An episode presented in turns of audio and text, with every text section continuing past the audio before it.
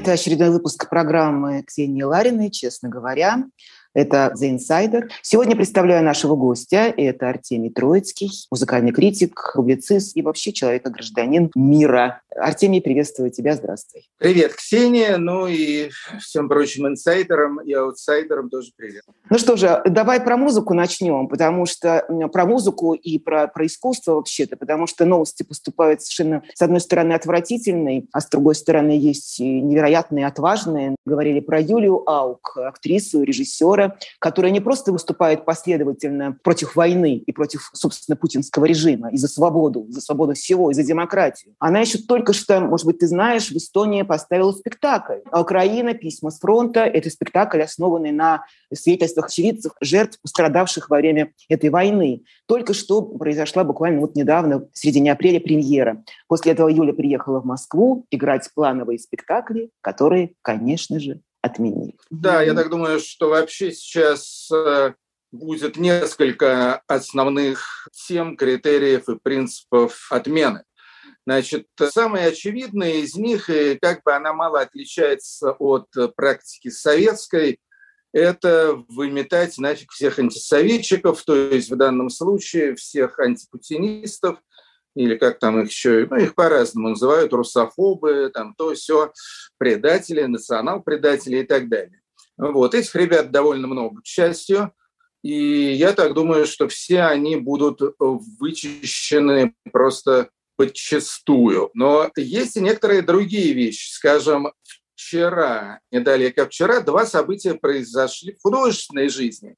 Во-первых, закрыли выставку Гриши Брускина, в новом здании Третьяковки. Эту выставку открыли где-то 22, по-моему, марта, и должна была она там э, провисеть э, и простоять до 25 что ли, июля. Но как бы по техническим причинам ее закрыли только что, то есть вчера ее закрыли. Гриша Брускин, но это, это художник с мировым именем, который в свое время дороже всех был продан на легендарном аукционе Сотбис в 1988 году. Универсальный алфавит у него там была работа. Вот. А сейчас это все называется смена декораций. И, как всегда, у Брускина, у него, в общем-то, работы такие все посвящены тоталитаризму, отношению человека и власти, отношению, значит, рабов и хозяев и так далее. Вот, явно эти темы теперь у нас не в фаворе, не в части. Вот, и выставку Брускина просто закрыли, при том, что это огромная выставка, там 9 залов, все такое прочее. Это означает, что вот вся эта тематика тоже теперь будет под запретом. Смена декорации там имелось в виду, что там сталинизм, ленинизм, путинизм и так далее. Это только смена декорации, а сущность остается все той же. Причем, что интересно, что эта выставка, ну, то есть эти работы, они все были созданы в период где-то 2013 по 2017 год. Вот, и ничего, и Зельфира Трегулова их в Третьяковку привезла, и тут опаньки, потому что ситуация изменилась, потому что политическая конъюнктура уже стала окончательно зверской. И самое фантастическое, что произошло, и опять же вчера, то есть новости сейчас идут просто таким косяком. Значит, э, вы, наверное, Ксения, знаете, есть у нас такой знаменитейший пианист Алексей Любимов. В принципе, один из лучших пианистов пианистов не только в России, но и в мире, народный артист Российской Федерации 2003, по-моему, года. Вот. Я его помню еще по 70-м годам, по советским временам. Ему уже лет сейчас очень много. Вот, и он и пианист, и потом он был лучшим, лучшим в России исполнителем старинной клавишной музыки, то есть клавесины, там всякие эти физгармонии там и так далее. В общем, потрясающий совершенно музыкант, такой легендарный, культовый и так далее. У него был концерт в культурном центре «Рассвет». Я, честно говоря, не знаю, где этот центр находится, не знаю, что за центр такой, но у него там был концерт. Играл он там э, фортепианные сочинения, Валентина Сильвестрова. Валентин Сильвестров – великий композитор современности. Ну, то есть это друг Шнитки там и так далее. Дисона Денисова. Это, в принципе, самый крупный вообще композитор в истории Украины. То есть у них там таких супер-дупер композиторов особо не было, но вот Сильвестров первый. И надо сказать, что ему уже 85 лет. Валентину Сильвестрову. Естественно, он не писал никаких военных маршей, ничего такого. У него есть несколько опер, но все остальное – это исключительно инструментальное произведение. Вот Любимов исполнил произведение композитора-классика украинского Валентина Сильвестрова. И это привело к тому, что концерт был прерван Туда приперлись эти животные, там эти то ли ОМОНовцы. Менты. Нет, это были необычные менты. Я видел фотографии. Фотографии просто, ну, это, это нечто. Сидит маленький такой Леша Любимов, он вообще очень маленький, хрупкий такой человек. К тому же ему уже тоже где-то под 80 лет. Вокруг него, значит, стоят вот эти в каких-то масках, в бронежилетах с дубинками и так далее. То есть эта картинка не хуже Франциска Гои, это что-то запредельное просто.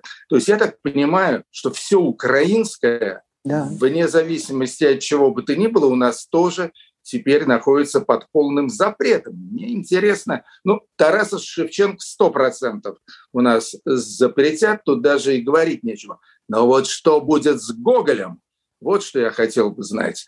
В общем, я бы сказал, что по некоторым, э, по некоторым параметрам нынешняя власть в плане цензуры зашла гораздо дальше, чем власть советская. Вообразить историю э, с Лешей Любимовым э, и Валентином Сильвестровым в общем-то, даже в Советском Союзе, даже в самые мрачные времена, по-моему, невозможно. Кто же тогда поддерживает эту власть? В ком она нуждается, скорее я так спрошу, из деятелей культуры, интеллигенции, вот этих вот музыкантов? Вся наша культурная элита, и там и недовая элита, она разделилась на три неравные части. То есть есть люди, которые протестуют, э, и голос совести которых еще не совсем э, заглушен и задавлен. Вот. Их довольно много, но они стремительно утекают за границу, потому что, в общем-то, оказаться в тюряге ну, mm-hmm. это дело на самом деле профессиональных политиков, активистов, то есть для Навального это правильно, для музыканта, пианиста и так далее, что ему в тюрьме делать. Естественно, он больше пользы во всех отношениях э,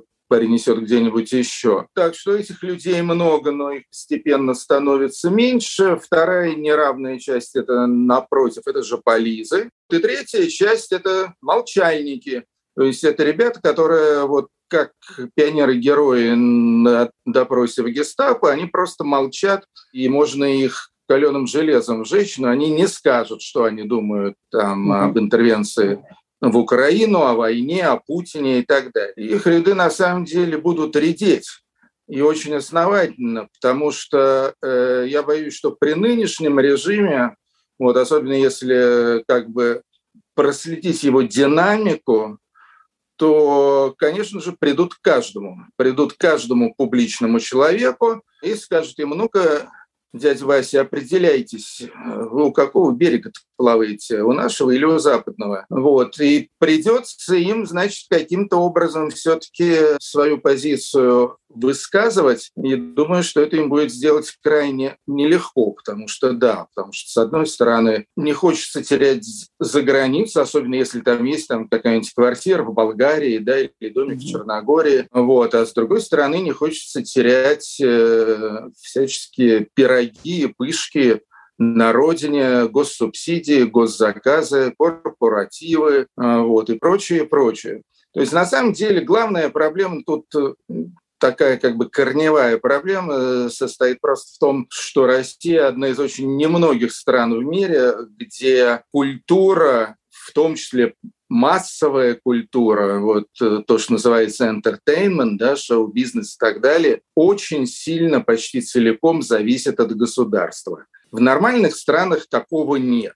Там государство поддерживает некоторые такие культурные, престижные, исторические проекты, типа там каких-то больших музеев, там Лувр или там что-нибудь такое. Да, там без государства не обойтись, поскольку расходы огромные, доходы далеко не попсовые. Вот, и все. А вот вся маломальски коммерческая культура, кино, большая часть театров, которые там, естественно, не репертуарные, а нормальные, такие вот антрепризные, да, естественно, вся популярная музыка, рок, поп, рэп там и так далее, все это находится в полном, в полном отделении от государства. Вообще государство тут ни при чем. Я сегодня читал лекцию американским студентам, они меня спросили, а как это вообще так, что вот в России столько вот этой пропагандистской музыки, откуда она вообще берется? Я говорю, это наша славная традиция еще со времен СССР, со времен там э,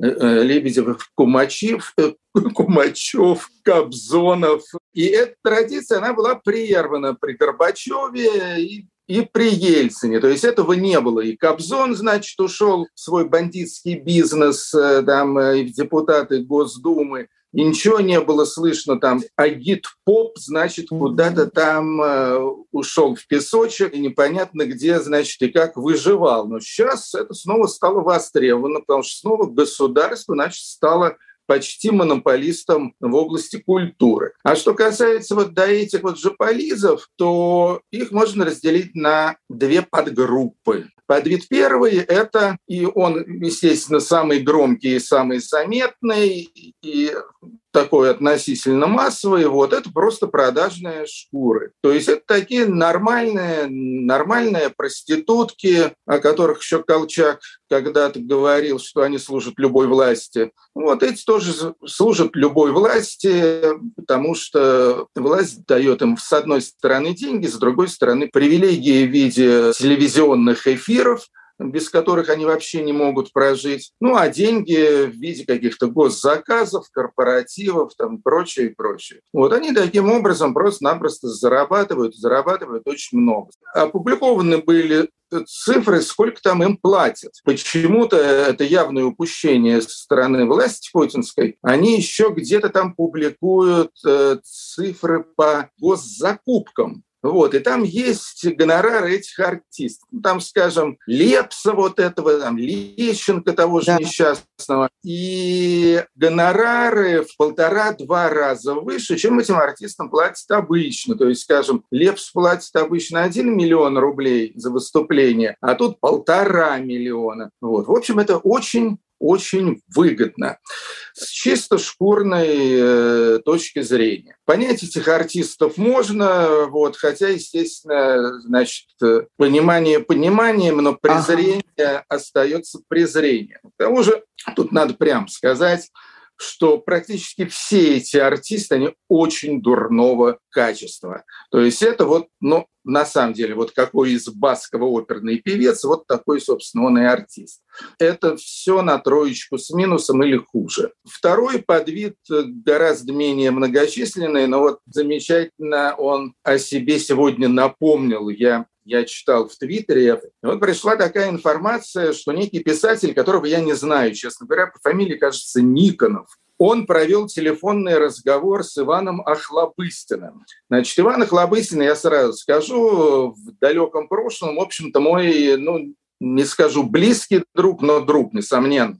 Иван Охлобыстин меня всегда очень забавлял. Он, на самом деле, очень э, такой занятный господин. Настоящий, настоящий фрик, настоящий юродивый русский. Ну, то есть я, в принципе, люблю таких ребят. Вот он, Мамонов и так далее. Тем более они с Мамоновым прекрасно снялись в нескольких фильмах. До этого я имею в виду и в «Ноге» Никита Тягунов Мамлина, и в «Царе» э, Лунгина. Артемий, но рога-то все равно были всегда. Мы сначала маленькие рожки, а потом постепенно выросли. Да, да, да, они выросли, и с Ваней мы прекратили отношения, ну вот где-то, я думаю, в 2014 году аккурат, а вот, закончилась эта наша дружба. Почему я про него вспомнил? Потому что второй подвид – это люди, которые, в общем, такие истовые. Они истовые или даже оглашенные, или даже сумасшедшие, потому что Охлобыстин, он, конечно, не вполне нормальный, это очевидно. Или там, скажем, я несколько раз видел на видео, слава богу, я ее никогда не встречал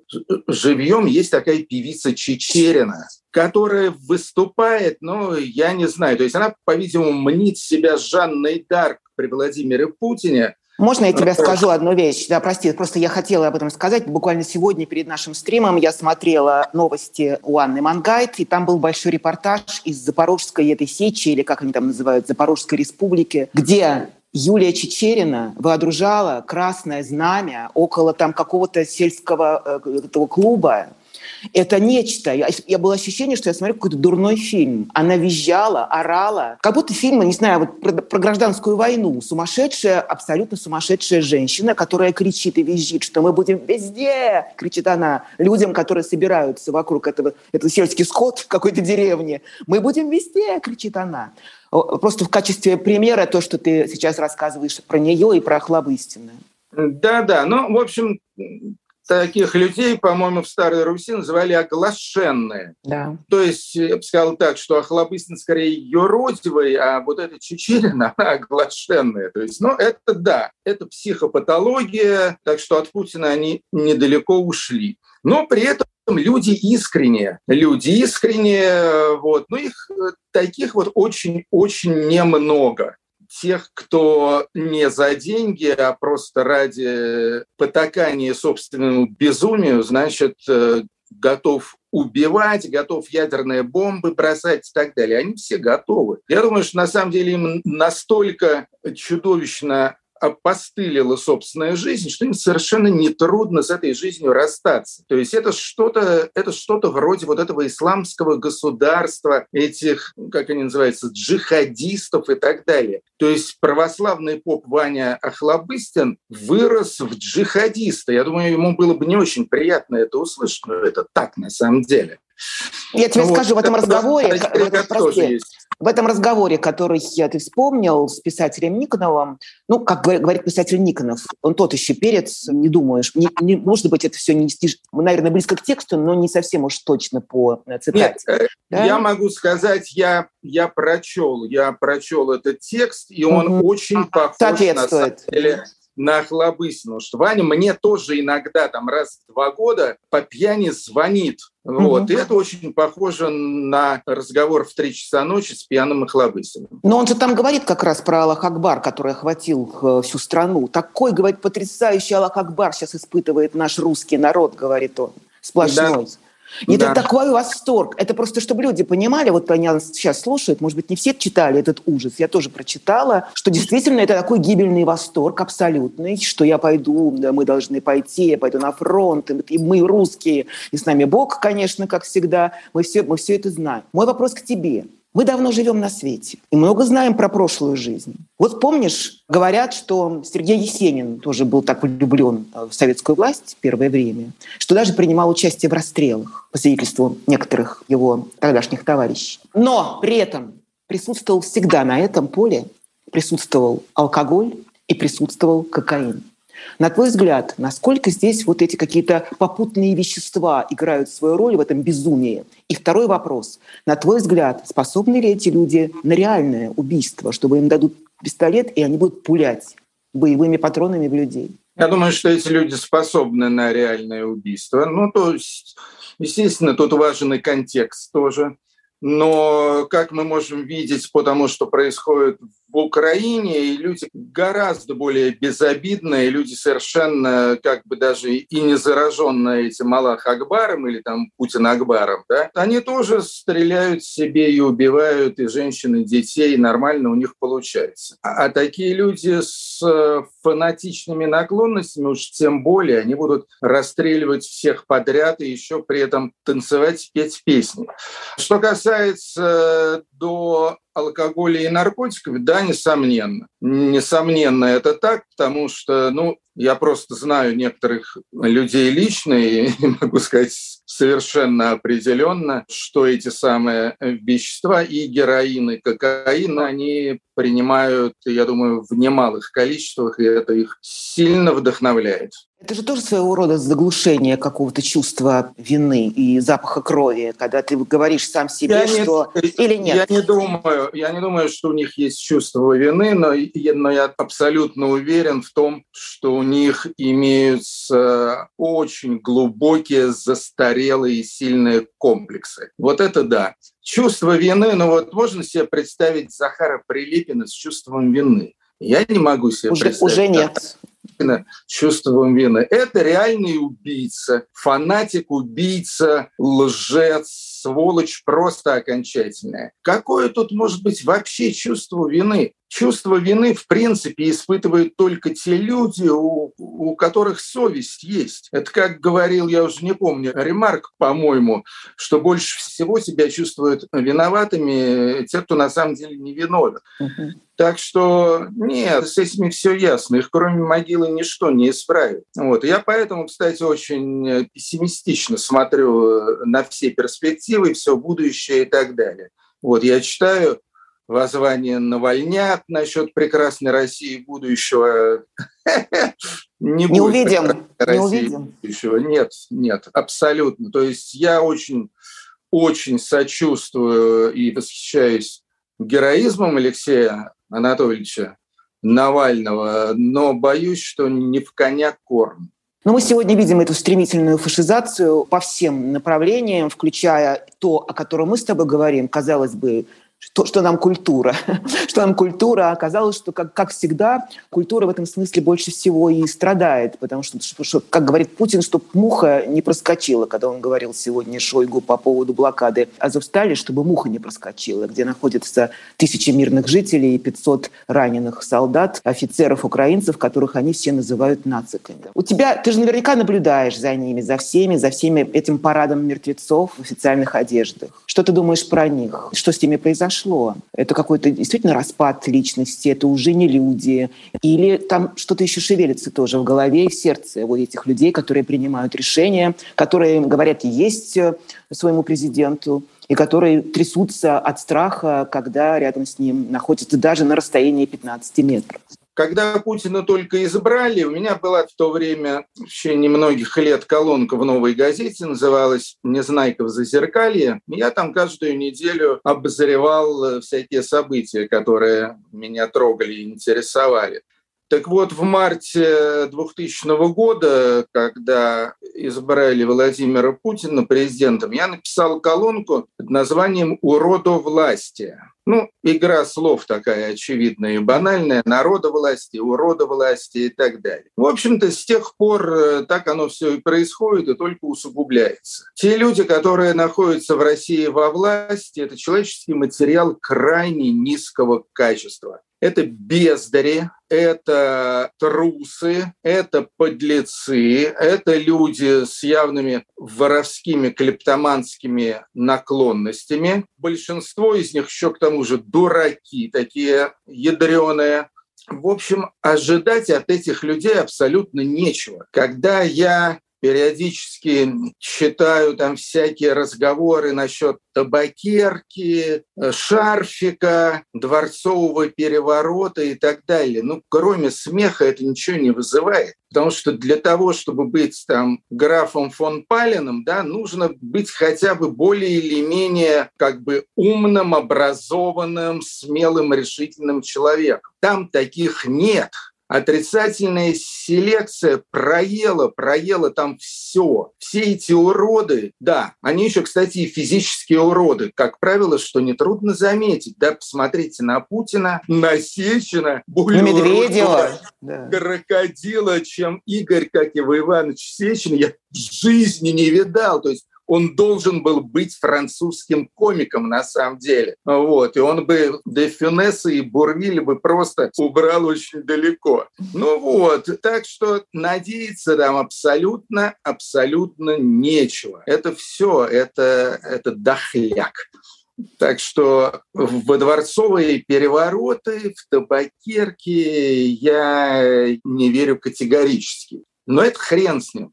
Гораздо хуже то, что и в народное восстание, в, значит, революционный позыв масс, к сожалению, тоже не верится абсолютно, потому что вот как вот э, прогнила вся российская элита слэш-верхушка, точно так же прогнил и российский народ, ну, не то чтобы стопроцентно, но процентов так на 80 точно. Но он же не сам прогнил, правда? Там есть какой-то человек, который или какая-то стратегия по руководству загнивания, растления нации, или ты в это не веришь? Я в это верю отчасти. Я абсолютно уверен в том, что вот, скажем, ругают э, пропаганду, да, все эти Соловьевы, Киселевы, там эта женщина какая-то там толстая. Симонян. Ну да.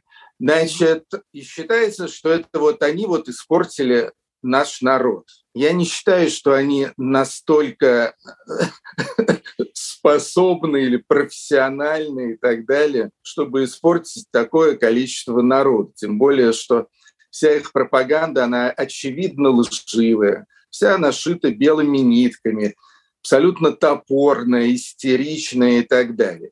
Но народ э, за этим делом идет, как за дудочкой Красолова. По одной простой причине он хочет туда идти. Народ слышит то, что он хочет слышать что мы самые крутые, что там, значит, эти недочеловеки, укропы, там, укронацики, вот, а за океаном там, конечно, не то чтобы недочеловеки, но гады жуткие, и только и мечтают нас сожрать эти пиндосы. И это народу очень нравится, это ему льстит. Они не могут понять, что американцам до России нет вообще никакого дела. То есть, по крайней мере, до 24 февраля 22 года в гробу видала Америка, также Канада, а также Япония, вот, и далее по списку. Для них, для всех Россия это, ну да, страна Толстого и, и Чайковского, какие-то там странные люди, какие-то олигархи водятся, но вообще это совершенно, совершенно нечто из, из, из другой вселенной. Никто не собирается на Россию нападать, отнимать ее несчастные, значит, эти природные ресурсы. То есть если кто и собирается, то только Китай, вот, о котором как раз меньше всего речь заходит. Америке Россия нафиг не нужна, за даром не нужна. У нас-то люди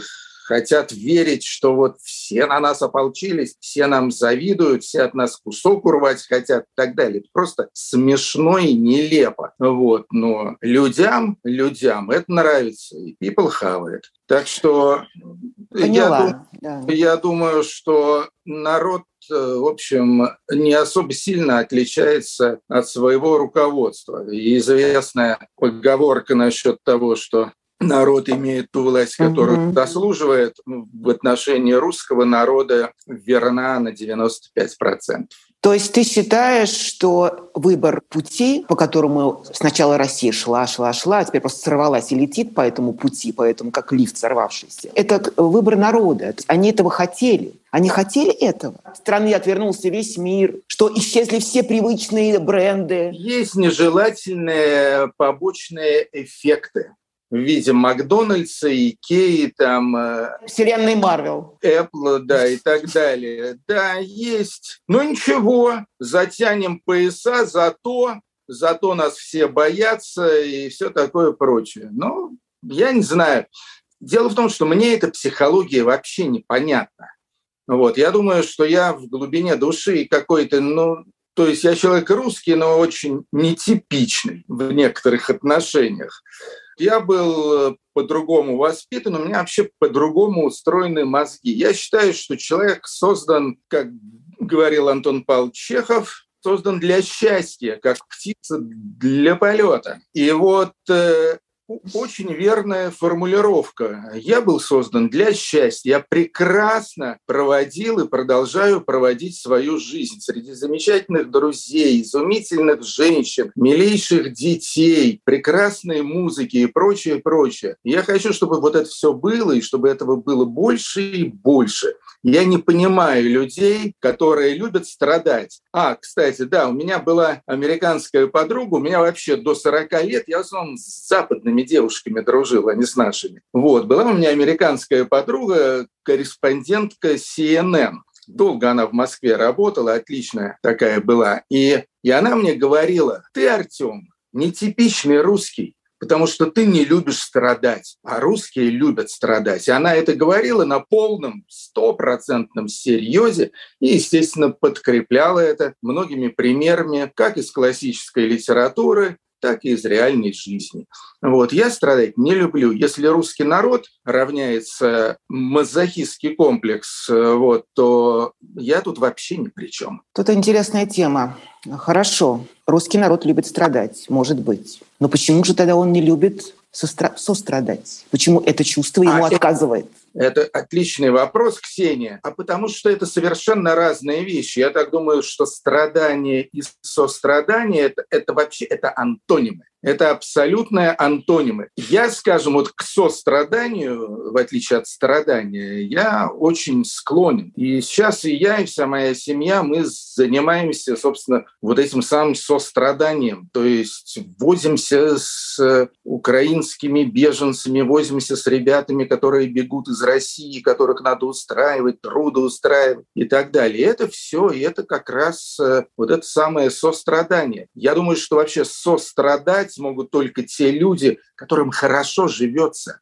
Те люди, которые страдают по жизни, которым хреново живется, с какой стати они будут кому-то сострадать? Они видят, да, а этому так же хуево, как мне, ну и слава богу. А еще было бы лучше, если ему было бы еще более хуево, чем мне. Вопрос, который сегодня возникает постоянно. Каким образом мы наступили не на свои грабли, а на чужие? Это не наши грабли. Это грабли товарищей из Европы, э, великой немецкой нации. Как мы на них попали? Нет, Ксения, я тут не могу с вами согласиться. Дело в том, что Россия всегда была беременна фашизмом. Ну, то есть не то чтобы всегда, но на протяжении очень долгого времени. Это началось с Николая Первого, уже какие-то первые росточки, потом Александр Третий, вот, а потом пошло-поехало. То есть чем сталинизм отличается от фашизма? Очень мало чем. Это, это очень близкие, близкие вещи и по человеконенавистничеству, и по культу насилия, и по вот этой экспансии и желанию все вокруг завоевать и прочее, прочее. Ну, то есть, э, как бы идеологические все вот эти вот прибамбасы, они разные. То есть в одном случае философия марксизма, ленинизма, сталинизма, вот, в другом случае нацизм, фашизм, муссолинский гитлеризм и так далее. Но суть, суть в общем-то, одна. Вот. Потом, на самом деле, еще даже до всякого Сталина был Корнилов, вот, который был настоящим русским фашистом. Были вот всякие люди, типа, ну, любимый философ Путина, Ильин, угу. это же стопроцентный фашист, стопроцентный, который боготворил Гитлера, как известно. Угу. Так что вот это вот, это у нас было давно, и оно там копошилось и так далее. Просто вот все вот эти вот э, усилия, потому чтобы выкарабкаться из этого, которое, ну, на мой взгляд, э, удачнее всего в этом смысле был, конечно, Горбачев, потому что он единственный, кто все-таки что-то реальное хорошее сделал и при этом не опозорил себя. Потому что при Ельцине уже все поехало вниз, я считаю. То есть почти все ужасы путинизма, семена эти были в унавоженную почву вкинуты уже при Ельцине. То есть это и расстрел парламента в 1993 году, я и война, чеченская да, война. это, кстати говоря, абсолютно наплевательское, такое высокомерно-презрительное отношение начальства к народу. То есть я не знаю, как вы относитесь к Гайдару, Чубайсу и так далее.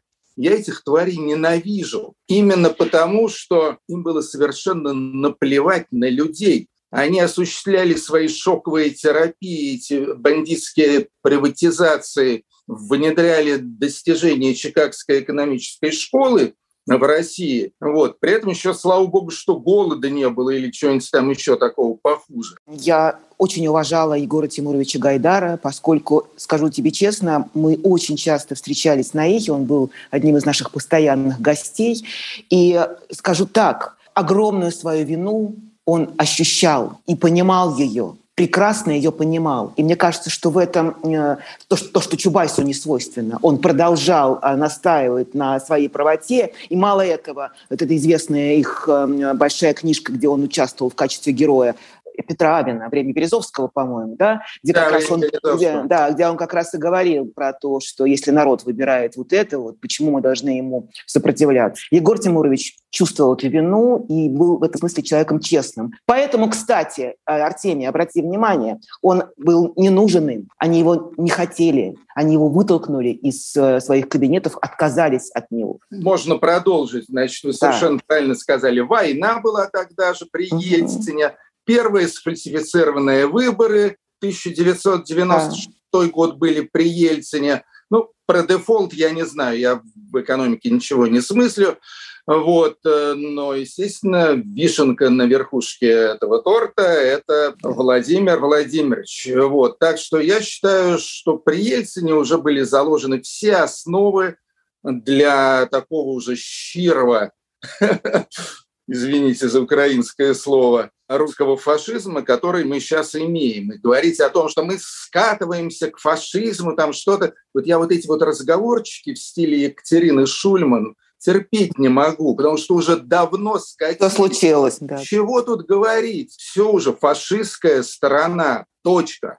Что пропустил мир? Вопрос, который меня интересует ужасно, потому что я вижу, как Владимир Зеленский сейчас ездит по всем парламентам, в том числе европейским. Вот буквально сегодня мы смотрели здесь его выступление в парламенте Португалии. Он, конечно же, предъявляет э, счет, он не просто просит, он говорит, как вы, вы все слепы, вы что, не понимаете, что вы следующие? Скажи мне, пожалуйста, почему все эти 20 лет вся Европа принимала его за цивилизованного человека? Ручкалась с ним, слушала его мерзкие речи, которые он позволял себе во время различных э, саммитов. Почему? Ну, я бы не сказал, что вся Европа Некоторые страны относились к нему более адекватно, но это только те страны, которые находятся вблизи российской. И которые на, се- на себе испытали все. Да, это да. Балтийские страны, это Польша. Угу, угу. Они, они смотрели на все более адекватно. Вот. Что касается до европейцев, то, ну, во-первых, естественно, коррупция. То есть русский мир в Европе и Америке, он дает о себе знать первую а также вторую и третью очередь, коррумпируют западный мир, свободный мир и так далее, причем делает это очень, очень легко и довольно эффективно. То есть мы видим там всю вот эту шредеризацию повсюду, абсолютно повсюду. Некоторые страны этому менее подвержены, некоторые более подвержены. Самая печальная история – это, конечно, вот Германия, Австрия, ну, Италия до некоторой степени. Но даже, скажем, страна, которая политически, политически всегда воспринимала Россию очень настороженно, я имею в виду Британию. Вот. Зато Британия отмывала миллиарды и триллионы бандитских российских денег, э, продавала свою недвижимость квадратными километрами и так далее. Так что, с одной стороны, да, с одной стороны, коррупция, с другой стороны, беспечность, просто элементарная беспечность, трусость и так далее. Недооценили они дядю Вову. И дураки, кстати говоря, вот, могли бы обо всем догадаться уже в 2008 году, а уж в 2014 не то что догадаться, а уже дать отпор наконец-то. Нет, пришлось ждать 22 года. В общем, это, конечно, не к чести Европы все свидетельствует. Довольно жалко они себя вели. Равно, впрочем, и как Америка, которая тоже сначала Путина ублажала. Ну и сейчас тоже, к сожалению, европейские мировые лидеры, они все, они все слабоваты, потому что они заточены под другое. Они заточены под внутренние проблемы своих стран, которым еще к тому же добавились всякие экологические, климатические, эпидемиологические, там весь этот ковид и так далее. Им надо этим заниматься, и, собственно, таких людей там народ и выбирает. А нужны, значит, э, на самом деле Черчилли. Черчилли и Рейганы. Бойцы нужны, warriors, а не вот эта вся мятная лапша. Так что будет непросто. А Латвия и Эстония уже приняли, как я поняла, такую резолюцию в парламенте, назвав э, военные преступления Путина в Украине геноцидом. Плюс к этому, насколько я знаю, по-моему, в Латвии, может быть, ты меня поправишь, э, запретили собираться на публичные всякие э, действия на улице со знаками, со символикой времен Великой Отечественной войны, Второй мировой войны, российскими, советскими, включая вот эту самую колорадскую ленточку. Значит ли это, что сейчас страны Балтии всерьез наконец-то осознали эту опасность? И значит ли это, что они способны каким-то образом остановить вот это расползание этой вот коричневой чумы под названием «русский мир», который, как мне кажется, наверное, ты со мной согласишься, во многом сегодня корни пустил, в том числе и в стране, где ты живешь, и в Эстонии, и в Латвии, и в Литве? Ну, я бы сказал, что это во многом э, зависит от Э, наличие русского или русскоязычного населения. Угу. В Латвии русскоязычных граждан где-то порядка 40%, в Эстонии где-то 25-27%. И значительная часть этих людей на самом деле поддерживает Путина, поддерживает войну и так далее. Значит, дальше уже начинаются там некоторые различия. В Латвии вот эти самые путинисты, они до какой-то степени объединены, у них даже есть какие-то партии, поэтому в Латвии с ними обходится наиболее жестко. В Эстонии это такая абсолютно аморфная масса, в основном пенсионерского возраста. Угу. И это люди, которые даже не столько Путина любят, сколько старые СССР партии, организации у них нет, никакими скажем, decision-мейкерами они не являются, то есть они никак не влияют на жизнь в стране. Они сидят сутками дома, смотрят там российское телевидение – Сейчас, правда, стало чуть сложнее, потому что запретили да, да, да. все российские государственные каналы и в Литве, и в Латвии, и в Эстонии, я думаю, в других странах многих тоже. Ну, там, где они были, Russia Today там, и так далее. Смотрят они российское телевидение, выходят только иногда в супермаркет, и все. Они вообще они не знают ни языка, ни культуры, вообще ничего, и это им абсолютно чуждо. Вот, что, в общем-то, как бы их жизнь, наверное, обедняет, э, но, слава богу, на жизнь той же Эстонии или Латвии абсолютно не влияет. И я не думаю, я не думаю, что стоит этой ситуации как-то серьезно опасаться. Угу, вот. угу. Не думаю, что имеется, значит, в этих странах, равно как и в Германии, или там, скажем, в Америке или в Израиле, где тоже немалая диаспора, вот, что они там станут какой-то такой сильной и действенной пятой колонной и начнут своими русско-мирскими, русско-мерзкими значит, щупальцами коррумпировать э, и раздраивать э, идиллическую западную действительность. Вот. Ну, то, что это произошло намного позже, чем должно было бы, я имею в виду и запрет российского телевидения, и высылка шпионов и так далее, все это надо было делать да. намного раньше. Надо было делать как минимум на 8 лет раньше.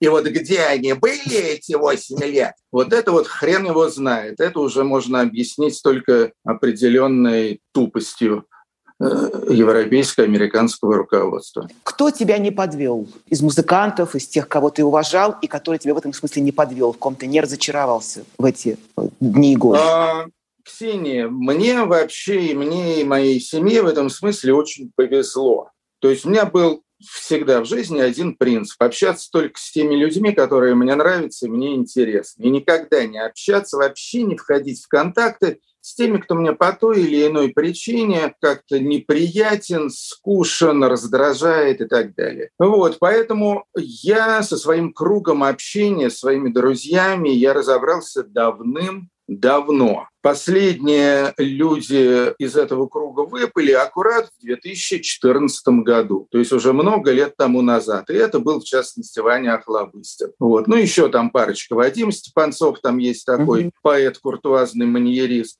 то есть для меня вот эта вот история с Украиной, она стала таким последним окончательным фильтром, и все. И после этого я могу сказать, что у меня абсолютно такой монолитный круг друзей, я в них не разочаровываюсь, все у них в полном порядке, мы все единомышленники. Ну, естественно, бывают нюансы, там кто-то там любит одного политика, кто-то другого. Вот. Но в общем и целом, в общем и целом мы примерно одинаково мыслим, уважаем друг друга.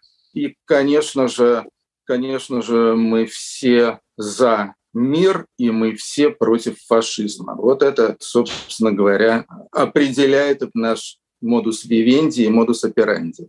Ну что же, спасибо тебе большое за этот разговор. Обнимаю, люблю, всем поклон. И слава так, Украине! Счастливо, героям слава!